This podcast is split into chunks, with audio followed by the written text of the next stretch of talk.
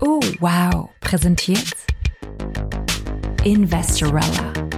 Der Podcast, der dir das Investieren greifbar macht. Von Larissa Krawitz. Hallo und herzlich willkommen zur 64. Folge von Investorella.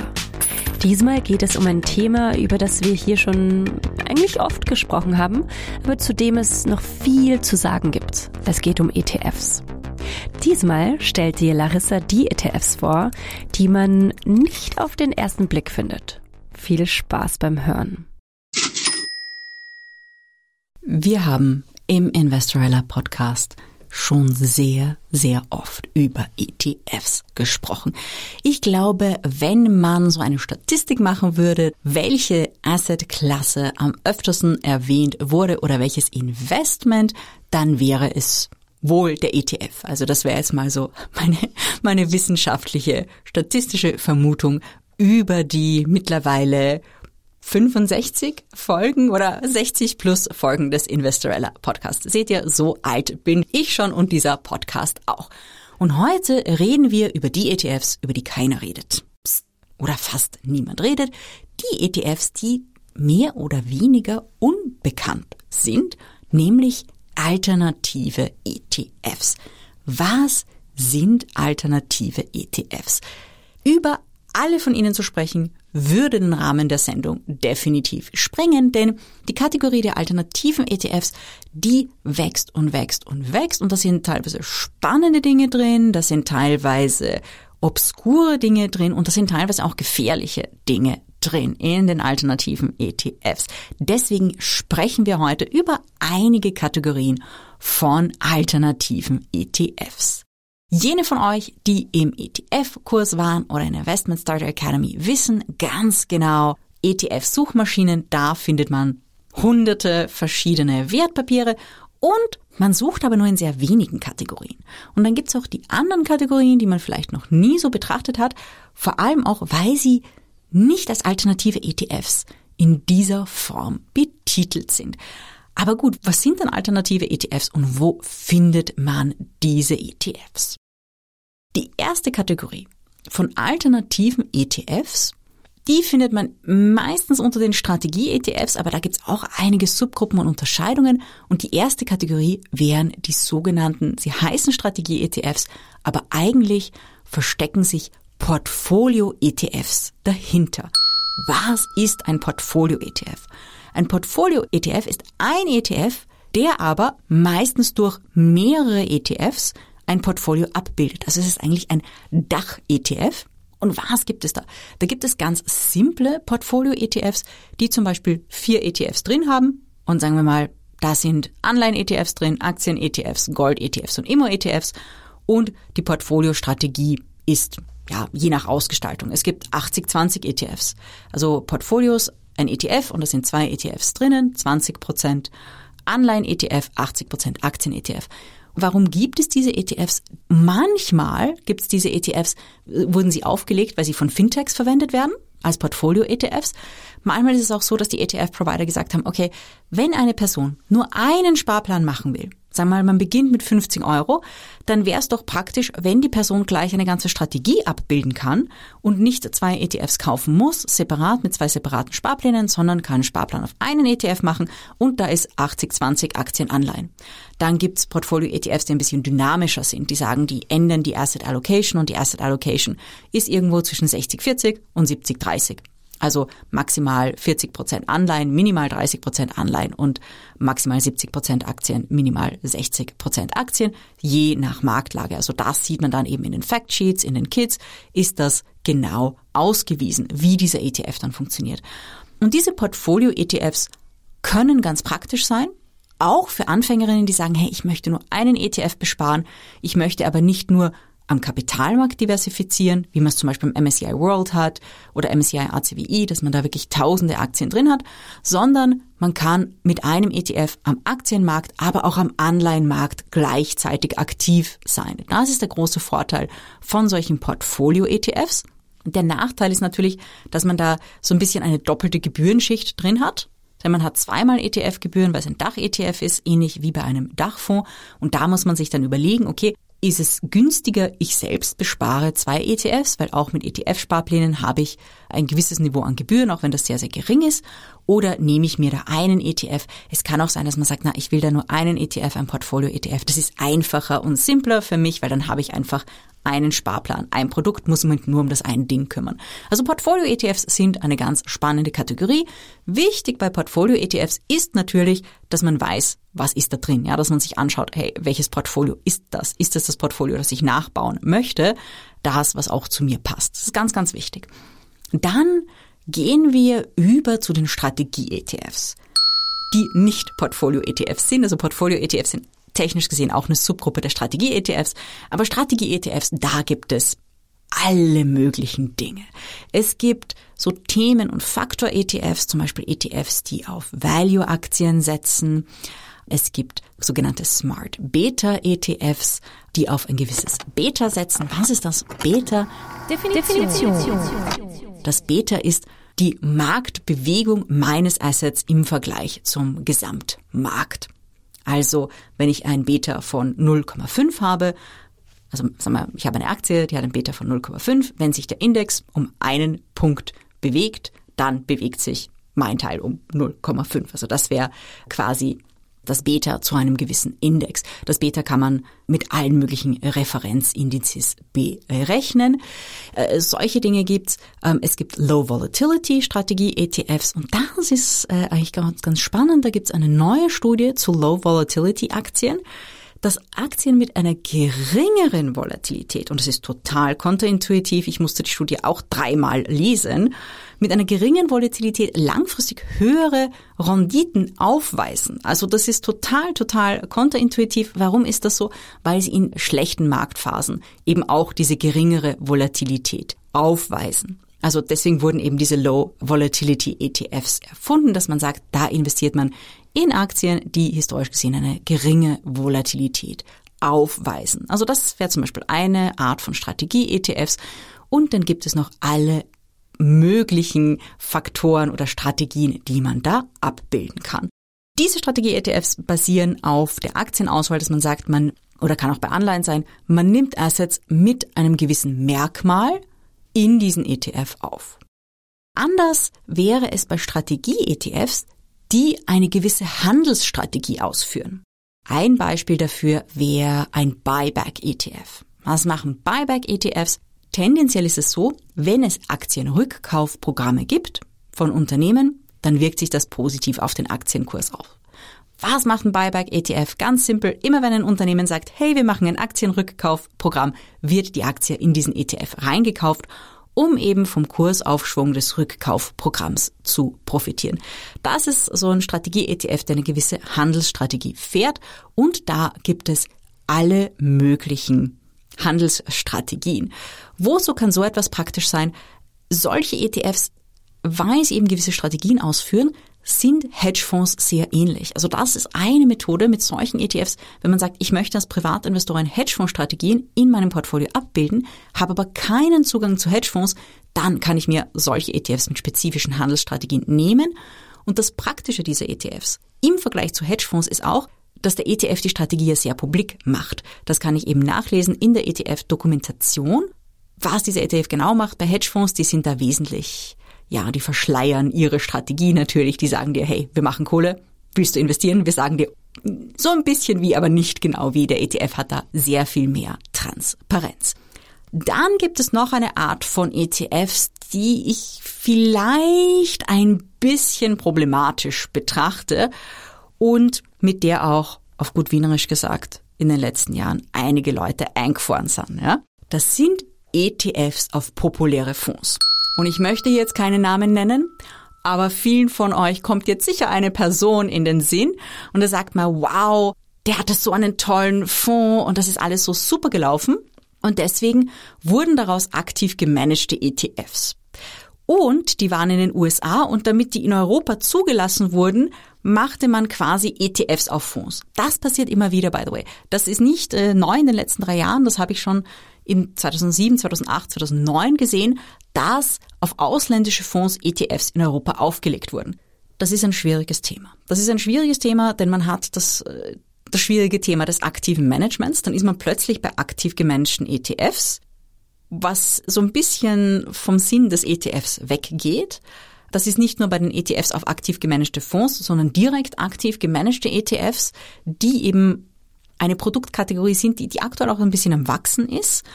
Warum wächst die?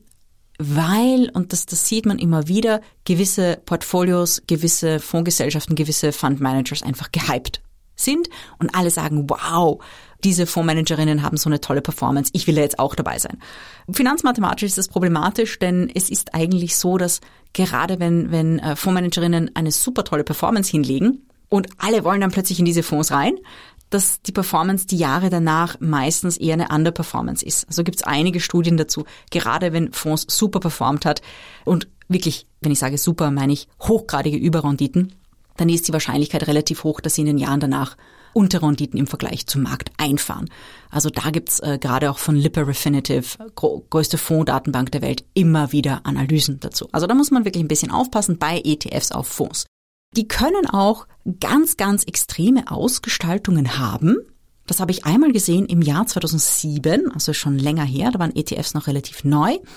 Und zwar, dass es einen Fonds gab und der Fonds hat ja einen Net Asset Value. Der Net Asset Value des Fonds ist der Wert der Wertpapiere, die im Fonds drinnen sind. Und das Problem war, es gab einen ETF auf diesen Fonds. Und der ETF wurde aber wesentlich höher gehandelt als der Net Asset Value des Fonds selbst. Ist ein bisschen kompliziert, aber ich habe es in einem Chart gezeichnet und ich habe mir gedacht, oh mein Gott, die Leute, die diesen ETF gekauft haben, wissen das nicht, scheinbar, weil sonst, sonst, das ist ein immenses Risiko. Und wir reden hier nicht von ein, zwei Prozent, weil der hat gesagt, okay, das ist Spread, das ist ein bisschen Slippage, whatever. Es war bei 30 Prozent. Oh no! Das heißt, die Leute, die den ETF gekauft haben, haben einen Fonds gekauft, 30 Prozent teurer als der eigentliche Fonds, weil das ein ausländischer Fonds war. Solche Dinge, bitte, bitte, also wenn ihr einen ETF auf einen Fonds kauft, dann schaut nicht zweimal hin, dann schaut bitte dreimal hin und schaut euch auch die originalen Fondsdokumente an, damit ihr nicht, und das kann wirklich passieren, etwas viel, viel, viel, viel, viel teurer kauft, als der Fonds eigentlich ist. Da muss man ein bisschen aufpassen. Also ja, jetzt sind wir schon sehr tief in dem Thema alternative ETFs und ähm, es gibt im ETF-Kurs ein ganzes Kapitel auch über alternative ETFs. Also da zeige ich euch alles ganz, ganz, ganz genau, inklusive dieser Extrembeispiele. Also auf Instagram, Investorella Academy, da kommt ihr auch zum ETF-Kurs, wo wir uns die ganzen crazy Sachen auch anschauen. Und jetzt möchte ich noch zu, zu einer anderen Kategorie von alternativen ETF kommen, die vielleicht für jene von euch spannend ist, die den Podcast gehört haben über die Family Offices und Investmentstrategien der Superreichen. Ja, es gibt auch Private Equity ETFs, also ETFs auf Listed Private Equity. Wenn ihr jetzt mal sagt, ja, ihr möchtet solche Assetklassen abbilden, da sind eben Private Equity Gesellschaften drin, solche ETFs gibt's auch und da muss man bei der Analyse wirklich sehr genau schauen, okay, was für Private Equity Gesellschaften sind da drin, was machen die eigentlich. Also da ist der Analyseprozess ein bisschen komplexer als bei, sagen wir mal, Plain Vanilla Anleihen ETFs oder Aktien ETFs. Und dann gibt es noch so richtig freakige ETFs. Und ich sage freakig, weil ich muss echt lang überlegen, was da drin ist. Und da muss ich mich hinsetzen und da muss ich mir selbst so Diagramme malen, damit ich das, äh, damit ich genau nachvollziehen kann, welche, welche, also finanzmathematisch gesehen, welche Strategie dahinter steckt. Also da sind zum Beispiel ETFs, mit denen du auf die Inflation setzen kannst. Say what? Ich weiß, es ist ein bisschen kompliziert jetzt äh, zu erklären, aber das sind ETFs, die eigentlich mit verschiedenen Derivaten arbeiten, die die Inflation implizit einpreisen. Und wenn du dann ein Konstrukt mit mehreren Derivaten baust, also ist es, eigentlich ist es kein ETF, eigentlich ist es ein Structured Product. Also ganz genau genommen sind es Structured Product ETFs. Der Unterschied ist äh, zwischen den, den ETFs mit solchen Strategien und den Structured Products ist, dass die Structured Products meistens Zertifikate äh, sind, die eine gewisse Laufzeit haben. Es gibt auch Open-End-Zertifikate, aber sehr viele dieser Zertifikate haben eine fixe Laufzeit und der ETF per Definition ist halt Open-End. Also das ist sehr nahe an einem Open-End-Zertifikat. Jetzt sitzt du sicher da und denkst dir, oh mein Gott, wo sind wir hier gelandet? Ja, die Welt der alternativen ETFs kann so richtig komplex werden. Und deswegen auch so meine Risikowarnung. Im Bereich der alternativen ETFs gibt es alle möglichen Dinge. Wenn du die alternative ETFs ins Portfolio nimmst, und ja, es macht Sinn, sie zur Diversifizierung zu verwenden. Äh, nehmen wir jetzt sowas, äh, wie gesagt, so eine Buyback-Strategie. Eine Buyback-Strategie, nein, sie ist nicht ganz marktphasenneutral, äh, das natürlich nicht, aber sie, sie hat einen gewissen Hedging-Effekt.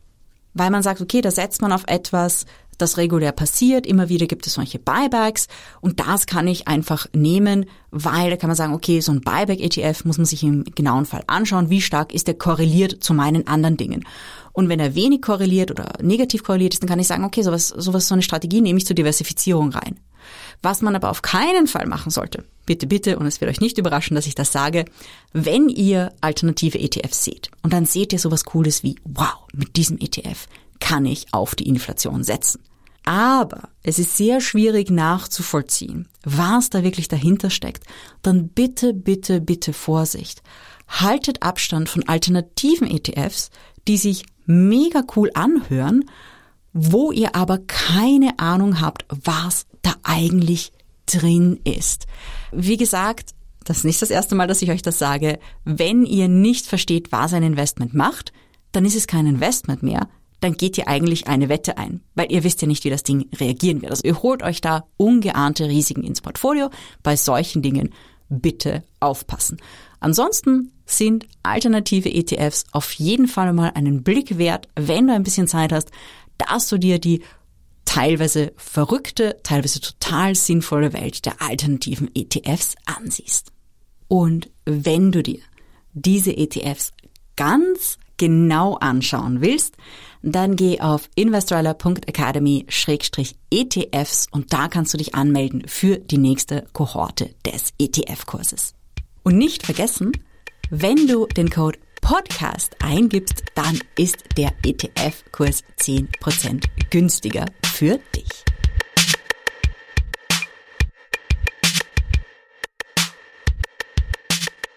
Das war Folge 64 von Investorella.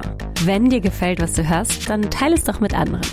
Erzähl deinen Freundinnen, deiner Familie davon oder teile die Folge über deine Social Media Kanäle. Du kannst uns natürlich auch immer verlinken. Und zwar at Investorella oder at ohwow_eu. Und wenn du uns helfen willst, diesen Podcast noch sichtbarer zu machen, dann hinterlass uns doch eine Bewertung oder einen Kommentar in deiner App. All das freut uns sehr. Für mehr Hörstoff empfehlen wir dir in dieser Woche wieder einen Podcast aus dem Oh Wow Universum und zwar den Biber Podcast. Hier interviewt die ehemalige Chefredakteurin von Biber, Delna Antje Tatic, unterschiedliche Gästinnen aus migrantischen Communities und zwar geht's um Selbstbestimmung. Der Podcast heißt Du bestimmst. Punkt.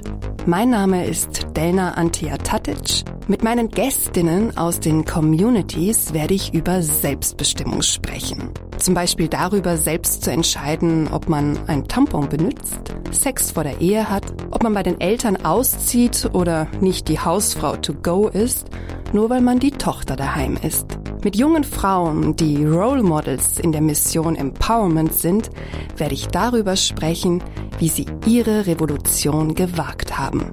Man wird auf jeden Fall so erzogen, dass man dann später die perfekte Hausfrau ist, dass man eine Art Bedienstete ist für die Familie, aber dann auch später für die Familie des Mannes. Dann hieß es schon, nein, du ziehst nicht aus und wenn du ausziehst, dann bist du quasi tot für uns. Wir hören uns nächste Woche wieder. Alles Liebe und Baba. Investorella, der Podcast, der dir das Investieren greifbar macht. Von Larissa Krawitz. Dieser Podcast wurde präsentiert von Oh, wow.